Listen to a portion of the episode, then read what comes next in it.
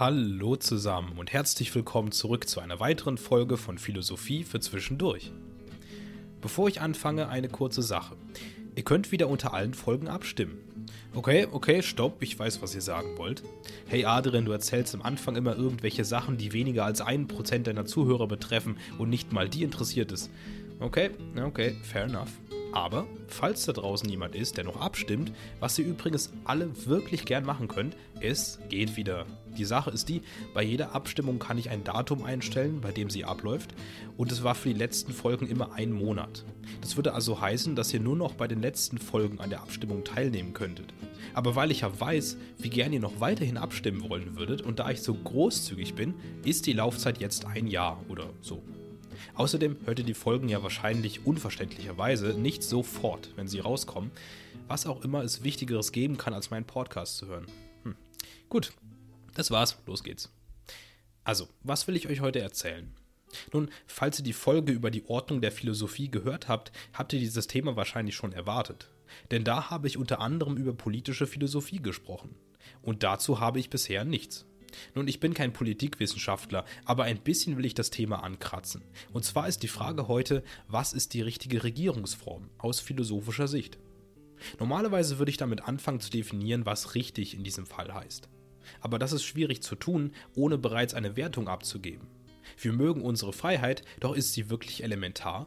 Unsere Grundbedürfnisse sollten gestillt werden, was Essen und Trinken angeht, doch wie viel brauchen wir darüber hinaus? Ich werde mich also darauf beschränken zu sagen, die richtige Regierungsform ist die, bei der möglichst alle Menschen, die in dem Staat wohnen, das gerne tun und glücklich sind. Belassen wir es einmal dabei. Gut, ich fange einmal so an. Wir leben momentan in einer Demokratie. Nur um das vielleicht klarzustellen, da sind sich ja momentan einige nicht sicher. Doch ist eine Demokratie wirklich ideal? Ihr kennt es doch sicher, dass sich Leute über die Politik beschweren, und zwar wie langsam alles geht. Oder was für schlechte Meinungen sich überall reinschleichen. Und so weiter. Nicht wenige Menschen habe ich schon sagen hören, dass eine Diktatur in diesen Fällen sehr viel effizienter wäre. Und gut, das ist nicht ganz falsch. Wenn es nur eine Person gibt, die über alles entscheidet, hat man keine langen Debatten oder Bürokratie. Oder zumindest sehr viel weniger davon. Und eine andere Meinung als ihre gibt es auch nicht, also weiß man auch da, was man hat. Ich meine, denkt darüber nach. Wollt ihr wirklich dem gesamten Volk gleich viel Macht geben? Soll wirklich jeder mitentscheiden dürfen, wie eure Zukunft auszusehen hat? Ich meine, Schaut euch doch einige eurer Mitmenschen an. Wäre es da nicht viel einfacher, die Macht einfach nur an jemanden abzugeben, der oder die weiß, was er oder sie macht? Doch genau das ist das Problem. Ist das gegeben? Denn wenn diese Person zufällig dumm, egoistisch oder grausam sein sollte, geht der Staat den Bach hinunter. Und das kann man nie wissen, oder? Wie viele Menschen kennt ihr so gut, dass ihr wisst, dass sie noch dieselben wären, wenn sie die alleinige Macht in einem Staat hätten? Wenn man nicht davor korrumpiert wurde, schafft das das Amt vielleicht schon selbst. Aber es gibt natürlich auch Zwischenschritte von einer Demokratie zur Diktatur. Was halten wir denn von einer Oligarchie, in der nur eine kleine Gruppe das Sagen hat? Diese Gruppe könnte sich dann absprechen und sicherstellen, dass ihre Entscheidungen auch wirklich schlau sind. Zehn Köpfe denken besser als einer. Doch auch sie könnten egoistisch sein, oder? Man kann ja auch Entscheidungen treffen, die nur der eigenen Gruppe helfen. Und selbst wenn man die Gruppe größer macht, sobald gewisse Leute in einem Staat keine Entscheidungsgewalt mehr haben, ist immer die Gefahr da, dass sie übergangen werden. Irgendwie muss also wieder das ganze Volk eine Entscheidungsgewalt haben. Doch wenn wir das machen, ist dann der Staat wirklich besser dran? Was ist, wenn eine große Mehrheit nicht weiß, was sie will? Wenn Entscheidungen getroffen werden, die zwar gewollt wurden, aber ganz klar schädlich sind? Nun, es scheint, dass wir eine neue Absicherung brauchen. Und die nennt sich repräsentative Demokratie, wie wir sie zum Beispiel in Deutschland haben. Keine Sorge, sehr viel politikwissenschaftlicher wird das hier nicht. Aber im Grunde ist die Idee, dass alle in einem Wahlsystem Politiker mit gleichberechtigter Stimme wählen, die dann die Entscheidungen aushandeln. Und diese Politiker sind für den Beruf natürlich ausgebildet und vorbereitet.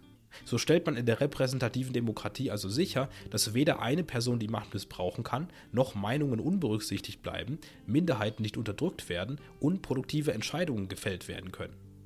Doch hier sind wir wieder beim Anfangsproblem. Das dauert. Und ist das alles, was die Demokratie ist? Eine Absicherung, weil der Mensch nicht gut genug ist, um eine produktive Diktatur führen zu können? Und was von dem allen macht uns wirklich glücklich? Nun, wir wären hier nicht bei der Philosophie, wenn wir uns nicht die Frage stellen würden, was wäre wenn? Ich möchte also kurz ein Gedankenspiel mit euch starten. Stellt euch jemanden vor, der allmächtig, weise und moralisch gut ist. Und diese Person würde euren Staat diktatorisch führen. Stellt euch vor, dass sie mit allen ihren Entscheidungen immer das tun würde, was für alle Menschen perfekt wäre. Das heißt aber auch, dass niemand wirklich frei wäre. Denn seht ihr, die Freiheit kann einen Menschen ja dazu bringen, Dinge zu tun, die ihm oder ihr nicht gut tun. Dieser Herrscher weiß genau, was jeder Mensch zu jeder Zeit braucht, und nur genau das darf er auch tun. Erinnert euch, unser Staat soll dafür sorgen, dass die Einwohner glücklich sind. Und wie kann man glücklicher sein, als wenn man alles das bekommt, was man braucht? Wozu bräuchte man zu einem solchen Herrscher eine Opposition? Wozu Rechte? Ich weiß, bei diesen Worten springen bei euch wahrscheinlich sämtliche Alarmglocken an. Doch erinnert euch, wir reden hier über einen Menschen, bei dem es ausgeschlossen ist, dass er irgendetwas nicht weiß, nicht kann oder nicht gut handelt. Wäre das dann die richtige Regierungsform? Mein Beispiel wirkt etwas weit hergeholt, aber ist es gar nicht. Schon Platon hat in seinem Werk Der Staat mit diesem Gedanken gespielt. Ja, endlich kann ich diesen Dialog tatsächlich auch für das passende Thema verwenden. Ich habe schon Infos daraus zum guten Menschen und anderen Folgen geholt. Es ist ein Dialog, den Sokrates mit verschiedenen Leuten führt. Alle paar Kapitel wechselt er dabei die Person, mit der er redet. Der Einfachheit halber bleibe ich hier aber dabei, dass alles Platons Meinung ist. Er hat den Dialog ja geschrieben. Also, Platon sagt zunächst, dass es unbedingt einen Staat braucht, weil kein Mensch alles kann. Jeder hat bestimmte Veranlagungen, und selbst wenn man alles könnte, könnte man nicht alles gleichzeitig tun. Nun, und damit nicht die Vorzüge von all den Arbeiten fehlen, die man nicht verrichten kann, tut man sich zusammen. Ganz simpel, ihr könnt nicht gleichzeitig den ganzen Tag auf dem Feld arbeiten und fischen. Wenn ihr aber vielleicht nicht nur Brot wollt, sondern auch Fisch, braucht ihr einen Part davon. Und so weiter eben. Platon konstruiert seinen Staat mit allen Berufen, die wir schon kennen. Dabei sagt er, dass jeder Mensch von seiner Veranlagung her genau einen Beruf am besten ausführen kann. Daher soll jeder genau diesen Beruf haben und niemand mehr als eine Sache tun. Aber wer regiert den Staat dann? Nun, es gibt einen Berufsstand, den Platon als den der Wächter beschreibt. In erster Linie ist das eigentlich das Militär. Dessen Aufgabe ist es, den Staat zu verteidigen und Kriege zu führen. Und Platon sagt, dass die Verteidigung und Erhaltung des Staates eigentlich genau die Funktionen sind, die auch ein Herrscher ausübt. Daher legt er diese Berufe zusammen. Doch das steht eigentlich im Kontrast zu der Vorstellung, jeder solle nur einen Beruf ausführen, oder? Und redet er jetzt von einer Militärdiktatur? Sind einfach alle Wächter auch Herrscher? Nein, so einfach macht er es sich nicht. Ich glaube, bevor ich diese Frage beantworte, erzähle ich euch etwas mehr von diesen Wächtern. Denn ansonsten kann man Platons Entscheidung nur schwer verstehen. Die Wächter sind eine kleine Gruppe an Menschen, die speziell nach ihren Veranlagungen für den Kampf ausgesucht werden. Wie alle im Staat sind es Leute, die demnach diesen Beruf am besten ausüben können und sonst nichts machen sollten. Und diese Wächter erhalten eine spezielle Ausbildung. Sie sollen nämlich auf der einen Seite mutig und stark sein, aber auch sanftmütig gegenüber der eigenen Bevölkerung. Das Ziel ist ja nicht, gefährliche Kampfmaschinen zu erschaffen. Daher ist es bei ihnen ganz besonders wichtig, dass sie eine strenge und gute Erziehung erhalten. Platon betont das nicht extra, weil das früher nicht ungewöhnlich war. Aber die restliche Bevölkerung erhält keine nennenswerte Bildung. Eigentlich überhaupt keine. Bei ihnen ist es nicht so wichtig, dass sie viel wissen, denn sie haben ja ihren einen Beruf, bei dem nicht viel passieren kann. Die Wächter dagegen werden von klein auf mit körperlichem und geistigem Training aufgezogen. Und es ist sehr streng. Platon beschreibt, wie ihnen zunächst Märchen vorgelesen werden sollen. Aber nicht einfach irgendwelche, sondern nur solche, in denen Helden und Götter gut dargestellt werden. Andere Märchen sollten generell aus dem Staat verbannt werden, dass niemand von ihrer Existenz erfährt. Die Wächter sollen nämlich internalisieren, dass sie selbst Helden des Staates sind und den Göttern nach leben sollen. Da ist es natürlich wichtig, dass der Held in der Geschichte immer der Gute ist. Und es geht noch weiter. Unmoralische Taten dürfen niemals als gut dargestellt werden. Noch nicht einmal in einer Komödie oder einem moralischen Dilemma. Der strahlende Held handelt immer gut und richtig mit den Göttern an seiner Seite, und seine Feinde sind schlecht und böse. Und natürlich sollen dabei nicht nur Untaten als schlecht dargestellt werden, sondern auch Tugenden besonders hervorgehoben werden. Der Held soll weise, stark, mutig und besonnen sein. Auch darf den Kindern keine Angst vor dem Tod gemacht werden. Erinnert euch, sie sind das Militär, also müssen sie internalisieren, dass sie eher sterben würden, als in Feindeshand zu gelangen. Dort würden sie dann ja dem Feind dienen und vielleicht sogar geheime Informationen verraten. Es ist wahrscheinlich nicht nötig dazu zu sagen, dass solche Geschichten auch nicht in Theaterform den Staat erreichen dürfen. Auch sind starke Emotionen verboten. Die Helden der Geschichten dürfen nicht weinerlich sein, sie dürfen nicht über den Tod anderer Menschen trauern, denn der Tod soll ja nicht als eine schlechte Sache dargestellt werden.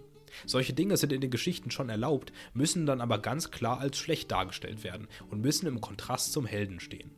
Platon sagt, dass diese Elemente in dem Fall sogar auftauchen sollten, um sogar noch die Abscheu davor anzutrainieren. Selbst Gefühle wie übermäßige Liebe und Freude sind unerwünscht. Alles, was das rationale Denken eben stören kann. Deswegen ist dem Staat auch kein Luxus erlaubt, sondern nur eine so gute Wirtschaft, wie sie gebraucht wird. Niemand soll gierig oder faul werden. Und besonders die Loyalität der Wächter soll beim Staat liegen, sonst nirgends. Und zur sportlichen Erziehung muss ich wohl nicht mehr sagen. Sie soll hart sein, aber fördernd. Man sucht am Ende nach einem genauen Gleichgewicht zwischen Geist und Körper. Natürlich erhalten die Wächter auch eine umfassende Bildung zu dem wissenschaftlichen Stand der damaligen Zeit, besonders dem philosophischen. So viel also zum Kreis der Wächter. Aus ihnen wird dann der Herrscher erwählt. Das Prinzip und der Grund sind ganz simpel.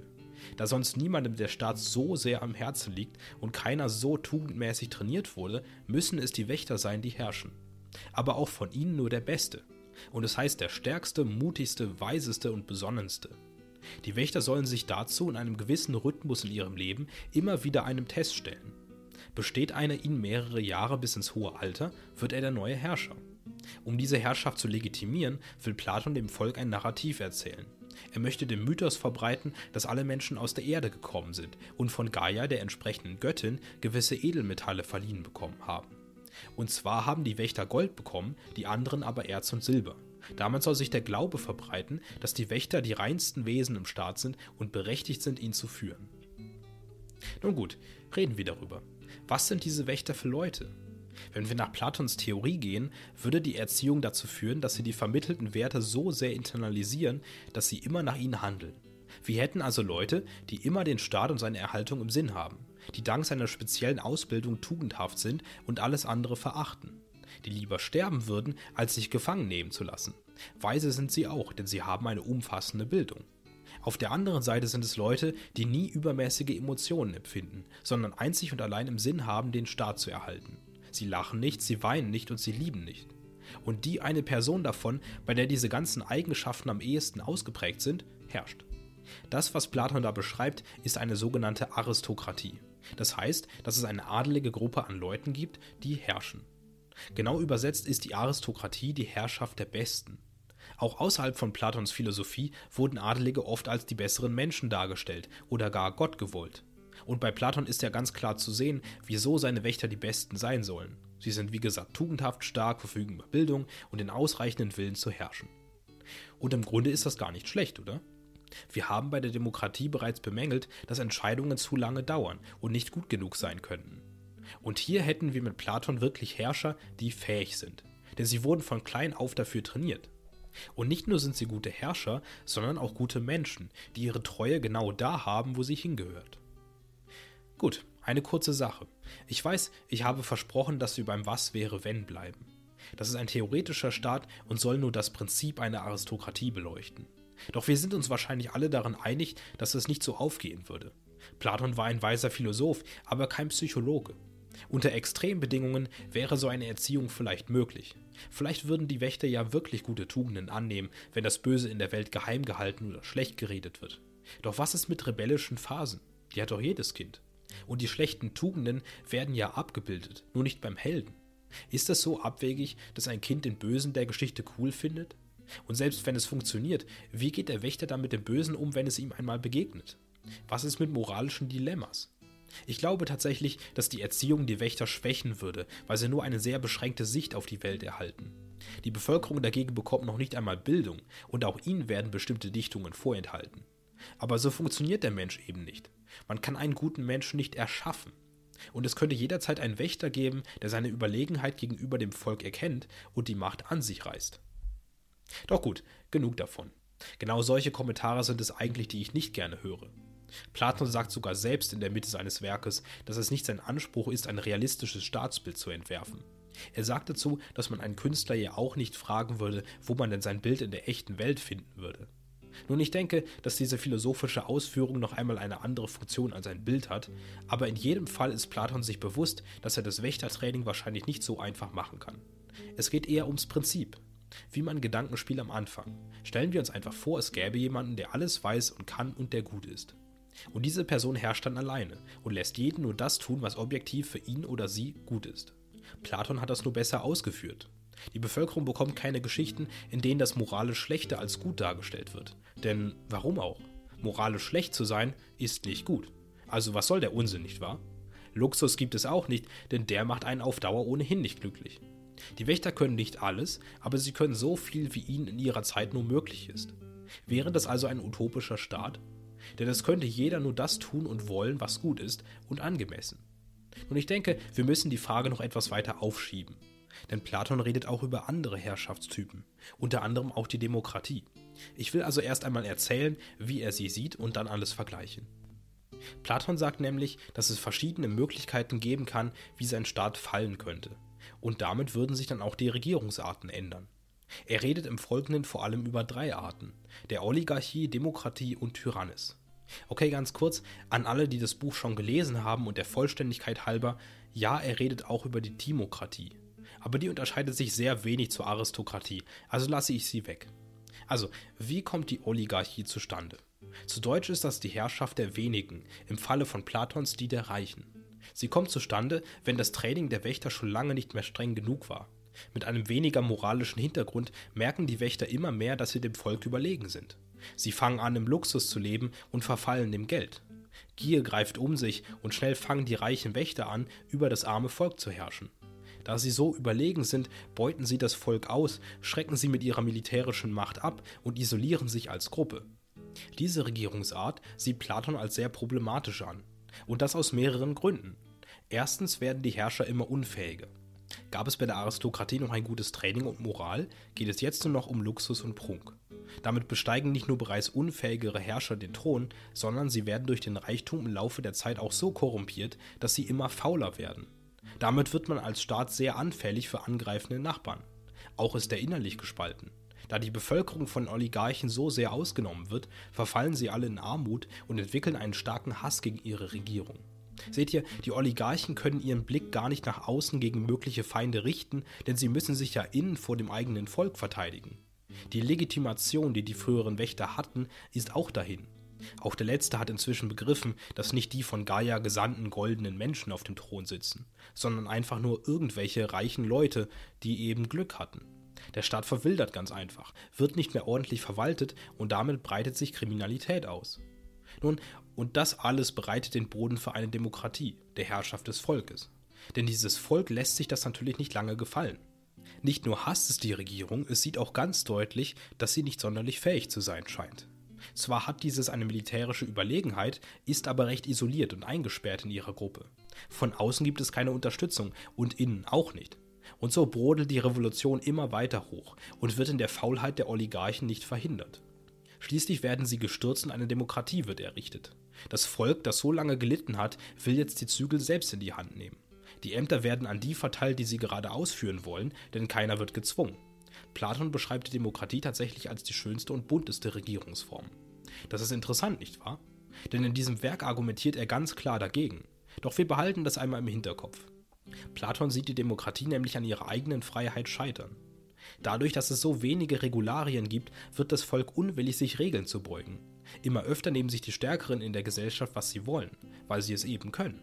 Und immer wenn neue Gesetze erlassen werden sollen, will sich niemand dafür aussprechen. Es herrscht ein absoluter Freiheitswille. Und dieser macht aus der Demokratie immer mehr eine Anarchie. Darauf geht Platon nicht weiter ein, aber das wäre die Herrschaftslosigkeit. Und damit kommen wir zu der letzten Regierungsart, der Tyrannis. Platon räumt nämlich schon ein, dass die Demokratie eine gewisse Regierung hat. Es ist nicht einfach eine Anarchie. Nein, es gibt gewählte Politiker, die das Land regieren. Es sind hier also Züge unserer repräsentativen Demokratie im Spiel. Doch genau darin sieht der Philosoph das Problem. Ein späterer Tyrann könnte den Wolf im Schafspelz spielen. Es könnte jemanden geben, der immer mehr Beliebtheit im Volk gewinnt, weil er verspricht, die schwierigen Zustände zu lösen. Er könnte behaupten, seine politischen Gegner wären Anhänger der Oligarchie und so Hetze betreiben. Er vergrößert seine Anhängerschaft damit so weit, bis er die Macht hat, selbst über alles entscheiden zu können. Damit es dem Volk nicht gleich auffällt, führt er Kriege, um einen Notstand zu haben.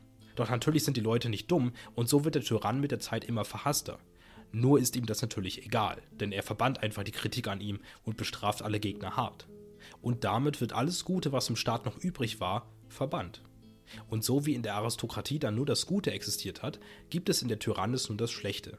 Und so stellt Platon den ultimativen Fall eines Staates vor. Ich fasse kurz zusammen, was Platon uns über diese vier Regierungstypen sagt.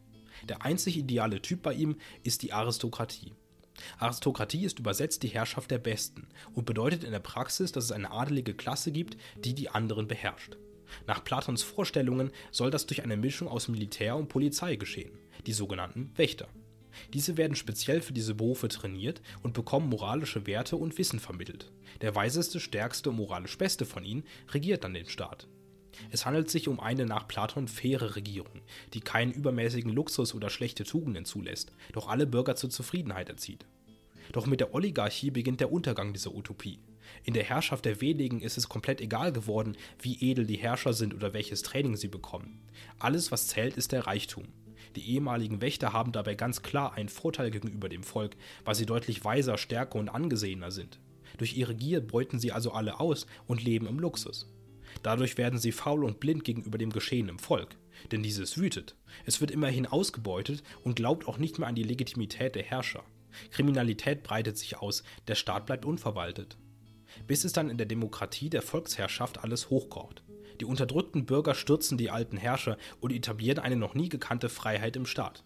Es ist eine schöne Regierung, unter der niemand zu Ämtern gezwungen wird und äußern kann, was er oder sie will. Jedoch ist die Regierung schwach, die Menschen halten sich immer weniger an Gesetze und keiner kann sich durchsetzen. Es sind ja alle gleichberechtigt.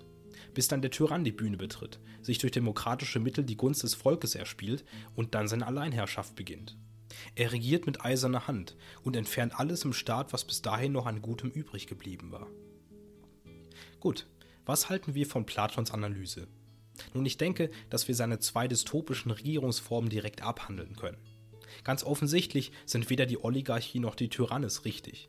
Wir haben bei beiden Modellen Alleinherrscher, die gar keine besondere Befähigung oder Berechtigung zum Herrschen haben. Sie sind auch nicht am Staat interessiert, sondern nur an sich selbst. Die Leute leiden unter ihrer Regierung, sind weder frei noch sicher. Ich denke, dass unter diesen Herrschern niemand glücklich ist.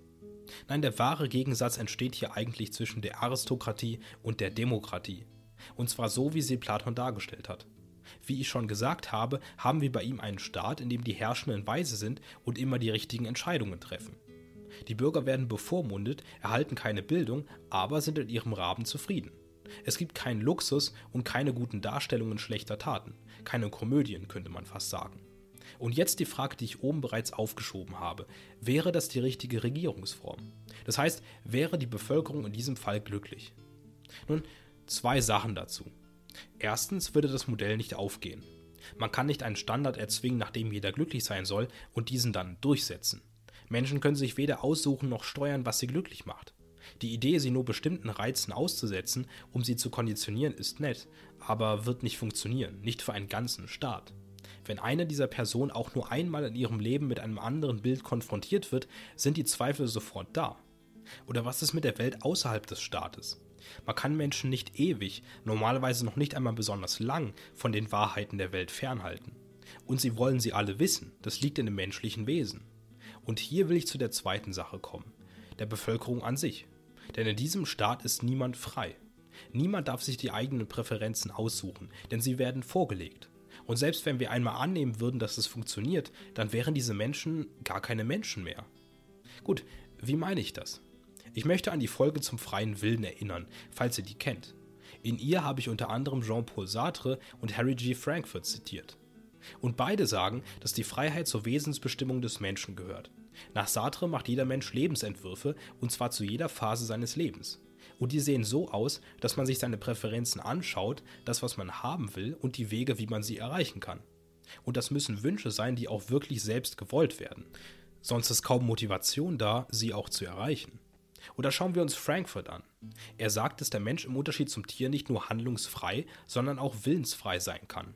Handlungsfrei ist man, wenn man tun kann, was man gerade will. Zum Beispiel könnte ein Tier Hunger haben, essen wollen und dann frei sein, das zu tun. Wenn er zum Beispiel gerade etwas gejagt hat. Und ein Mensch kann das natürlich auch. Doch die Willensfreiheit geht noch einen Schritt weiter. In ihr reflektiert man über die eigenen Wünsche.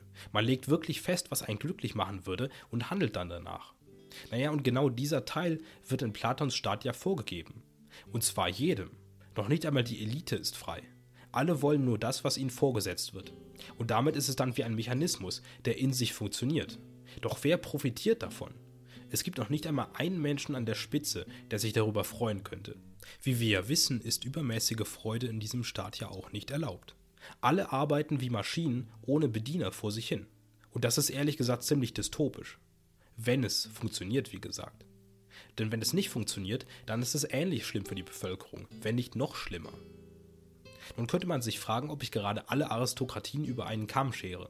Die Herrschaft der Besten kann ja auch bedeuten, dass die Weisesten die Gesellschaft leiten und in Freiheit leben lassen. Doch das wäre ein logischer Fehler. Nehmen wir einmal an, diese Herrscher würden sich selbst nicht bereichern, sondern wirklich nach dem Wohl des Volkes schauen, aber alles wissen. Würden sie dann wirklich zulassen, dass der Bevölkerung irgendetwas passiert, wenn sie sich dafür interessieren? Nein, sie würden sich, wenn sie schlechte Menschen wären, an ihnen bereichern, wie bei der Tyrannis und der Oligarchie, und wenn sie gute Menschen wären, würden sie die Leute bemuttern, genauso wie bei Platons Aristokratie. Und damit kommen wir zur Demokratie. Warum nun ist diese so toll? Denn Platon hat recht, wenn er sagt, dass man die Bevölkerung hier weniger im Griff hat. Auch ist wahr, dass Beschlüsse nur langsam durchkommen und die Gefahr besteht, dass jemand Macht bekommt, der oder die sie gar nicht verdient hat. Doch lohnt es sich nicht, diese Regierungsform dagegen zu wappnen, zu reformieren? Denn die Aristokratie ist, genau wie die Oligarchie und die Tyrannis, ziemlich festgefahren. Weder das Optimum noch das Minimum sind hier ideal. Doch wenn bereits die menschliche Freiheit gegeben ist, warum nicht darauf aufbauen? Sogar Platon sagt doch, dass es eine schöne Regierungsform ist. Kommen wir zu dem Problem, das er vor allem sieht, dem Machtmissbrauch durch den Tyrann. Warum dagegen nicht eine Aufteilung der Macht auffahren? Und Kontrollinstanzen, fähige Politiker, durch Rechte, die niemand verletzen darf, egal zu welchem Zeitpunkt. Was ist mit seinem Einwand, dass durch die Gleichberechtigung und Freiheit niemand mehr Gesetze beachten würde? Naja, nur weil alle Menschen gleichberechtigt sind, heißt das nicht, dass es keine Gesetze geben muss. Oder eine Exekutive. Auch Sartre sagt, dass der Mensch zwar von seinem Wesen her frei ist, es aber keine komplette Freiheit geben kann. Gezwungenermaßen muss ja die Freiheit jedes Menschen da Halt machen, wo die des Nächsten beginnt, wenn alle möglichst frei sein wollen. Auch hat die Aristokratie einen kleinen Logikfehler. Es ergibt gar keinen Sinn, einen Menschen höher als einen anderen zu stellen. Noch nicht einmal Platon selbst sieht die Wächter als von Grund auf bessere Menschen an. Das Narrativ der Edelmetalle ist nur eine Lüge, das gibt er ja selbst zu. Ein weiterer Beweis, dass die Aristokratie gezwungen, unnatürlich und falsch ist. Wenn also nun alle Menschen gleich sind, gibt es gar keinen Grund, von einer kleinen Gruppe der Besten auszugehen. Warum dann nicht annehmen, dass alle die Besten sein könnten? Warum nicht allen Menschen eine ausgewogene Erziehung anbieten, sodass quasi jeder das Land regieren könnte? Denn genau wie bei Platons Idealstaat könnten auch wir theoretisch werden. Was wäre denn, wenn jeder Mensch in einem Staat weise, stark besonnen, aber auch noch frei wäre? Wäre nicht das eigentlich utopisch? Dann hätten wir nämlich das Problem der falschen Meinungen beseitigt. Dann würden die richtigen auch sehr viel schneller durchkommen. Aber kommen wir zurück zur Realität. Denn trotz guter Bildung ist eben kein Mensch perfekt. In einer Demokratie zu leben heißt, zu wissen und damit zu leben, wer wir sind. Wir sind Menschen, keine Maschinen. Und es bringt nichts, diesen Fakt zu leugnen. Ja, wir haben unsere Fehler und keine Demokratie läuft wirklich komplett rund. Menschen irren sich, sie streiten, sie beharren und sie sind stur. Doch man sollte sie auch nicht unterschätzen. Schauen wir uns doch zum Beispiel Deutschland an, das noch gar nicht so lange eine Demokratie ist, also im Vergleich. Wie viel wir doch erreicht haben, nicht wahr? Ich denke, dass das oft in der Kritik verloren geht. Es lohnt sich nicht, einen Staat für Roboter aufzubauen, wenn darin nur Menschen leben. So, und das war meine Folge zu der richtigen Staatsform. Ich möchte noch kurz etwas zu Platon sagen, bevor er hier in einem zu schlechten Licht dasteht. Platon ist ein ganz klarer Gegner der Demokratie, das ist offensichtlich. Doch wir müssen das im zeitlichen Kontext sehen. Athen hatte damals eine einzigartige Regierung mit der Demokratie. Doch sie war nicht wie die, die wir heute haben. Es gab ein Wahlrecht, es gab Politiker und es gab gewisse gleiche Rechte, das stimmt. Aber das System war weit von der Perfektion entfernt. Allem voran war es mit korrupten, einflussreichen Leuten besetzt. Das ist einer der Gründe, weshalb Sokrates hat sterben müssen. Er war ein armer alter Mann, der sich den Tag über mit Leuten unterhalten hat. Doch er wurde hingerichtet, weil er gewisse Menschen lächerlich gemacht hat. Das ist ein Erlebnis, das Platon tief geprägt hat, denn Sokrates war zehn Jahre lang sein Lehrer. Und daher muss man ihn wohl verstehen. Aber gut, genug davon. Ihr wisst ja selbst, wie neu das Konzept der Demokratie damals war. Natürlich ist man da sehr misstrauisch. Und solche Sachen, die ich über die Aristokratie von Platon erzählt habe, mit der Unterdrückung und Erziehung, das war alles nicht unnormal. Von daher waren damals diese Sachen mit dem Märchen nicht wirklich weit hergeholt. Naja, lasst wie immer gern einen Kommentar auf Spotify da und nehmt an der Abstimmung teil. Jetzt gehen wie gesagt auch wieder alle anderen. Schreibt mir ansonsten gern über Insta oder Mail, falls euch die Kommentarsektion zu klein ist. Steht alles in der Beschreibung. Dann macht es gut und einen schönen Tag noch.